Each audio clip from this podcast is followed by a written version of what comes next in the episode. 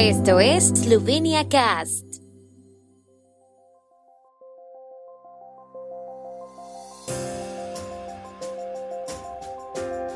Noticias. Pajor para Radio Eslovenia. Vacunación obligatoria solo si los expertos concuerdan que es la única salida. Primer ministro Janša por una hoja de ruta para la ampliación de los socios orientales. Tribunal Constitucional celebrará con sesión solemne el trigésimo aniversario de la Constitución eslovena. Economistas y políticos eslovenos sobre el futuro de la industria y la internacionalización. Edición especial de los primeros 50 libros eslovenos de la historia, Stati y Nu Obstati. El presidente de la República de Eslovenia, Borut Pajor, abogará personalmente por la vacunación obligatoria contra el COVID-19 si los expertos sugieren a los políticos que es la única forma de acabar con la crisis sanitaria, según ha declarado en una entrevista en el programa vespertino Studio Obsedemnaistig de Radio Eslovenia. El mandatario cree que sería una buena idea intentar al menos quitar el miedo a la vacunación. Entiende que algunas personas tengan miedo por los posibles efectos secundarios, pero cree que ese miedo debe abordarse con honestidad. De lo contrario, está convencido de que solo superaremos la crisis sanitaria como comunidad. Reiteró su llamamiento a una voz política unida cuando se trata de cuestiones relacionadas con la contención de la epidemia. Por otro lado, el jefe de Estado opina que la presidencia eslovena del Consejo de la Unión Europea ha sido un éxito y es optimista respecto al futuro.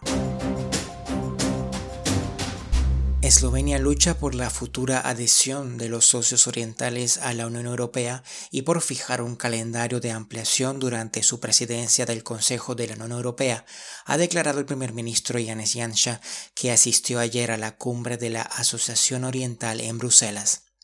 Ambas partes deberían dar pasos concretos hacia la ampliación en los próximos 10 años, añadió. La Unión Europea también tiene un audaz plan de inversiones centrado en áreas de interés común y que ayuda a tres países, Moldova, Ucrania y Georgia, a avanzar más rápidamente hacia la adhesión a la Unión, dijo el primer ministro. Al margen de la cumbre de la Asociación Oriental, el jefe del gobierno esloveno se reunió con el presidente de Ucrania Volodymyr Zelensky, el primer ministro de Armenia Nikol Pashinyan y la líder de la oposición bielorrusa Svetlana Tikhanovskaya.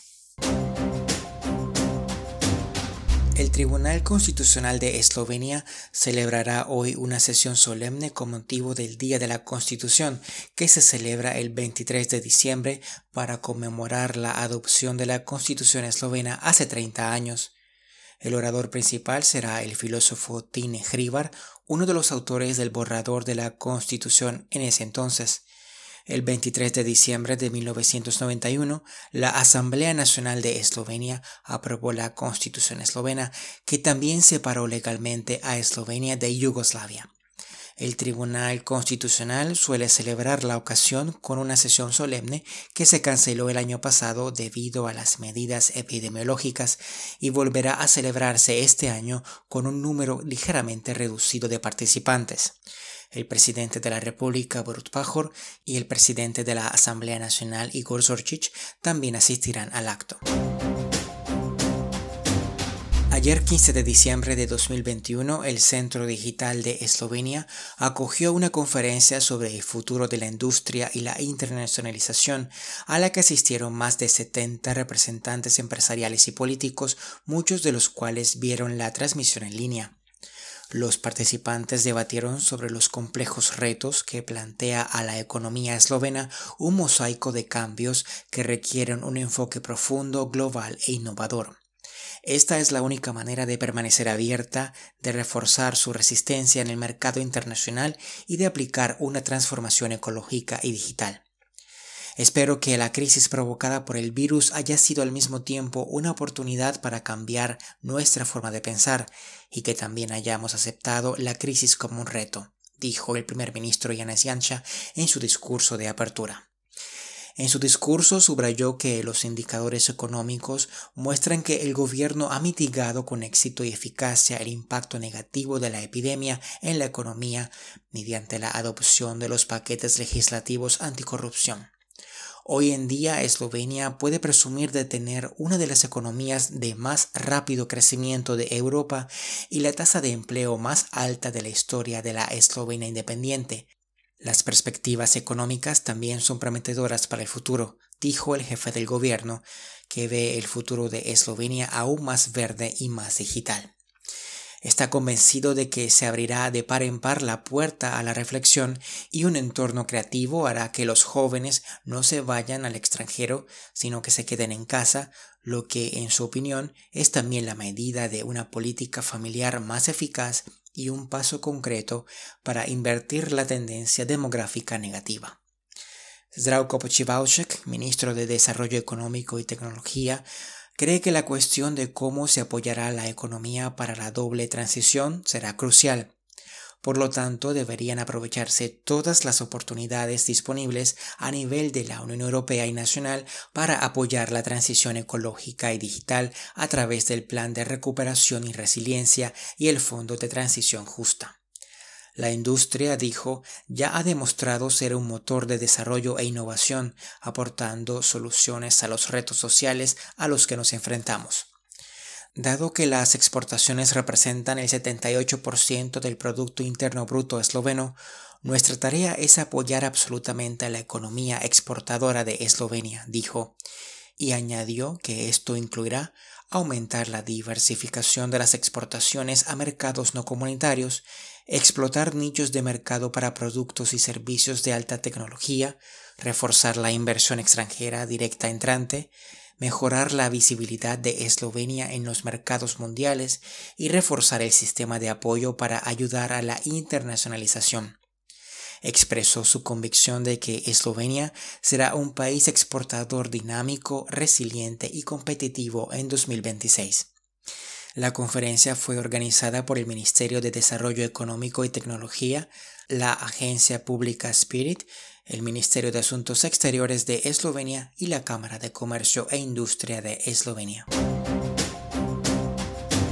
La casa editorial Zankre Vasalospa ha publicado una edición bibliófila denominada Stati in Obstati. El autor Cosma Ajacic compila 50 de los primeros libros eslovenos del siglo XVI y principios del siglo XVII. Como dijo Ahacic en la presentación, uno de los primeros enigmas fue cómo escribir la obra, que es una monografía científica, de forma que no fuera aburrida y fuera leída por un público más amplio. Ahacic realizó una presentación exhaustiva de cada libro desde varias perspectivas. En la primera parte de la descripción introduce el origen del libro, en la segunda parte da un breve resumen de la obra, seguido de datos interesantes e información técnica sobre el libro y finalmente añade una descripción general del libro y lo sitúa en el contexto de otros libros. También describió las circunstancias sociales en las que se escribieron los libros y las historias personales de los autores. Los 300 ejemplares de esta edición limitada encuadernada a mano que en 330 páginas ofrecen una visión detallada de las obras que fundaron la literatura eslovena, están casi agotados, a pesar de su precio de 1.990 euros. El editor, Alyosha Harlamov, dijo en la conferencia de prensa durante el lanzamiento que actualmente solo hay 16 ejemplares disponibles.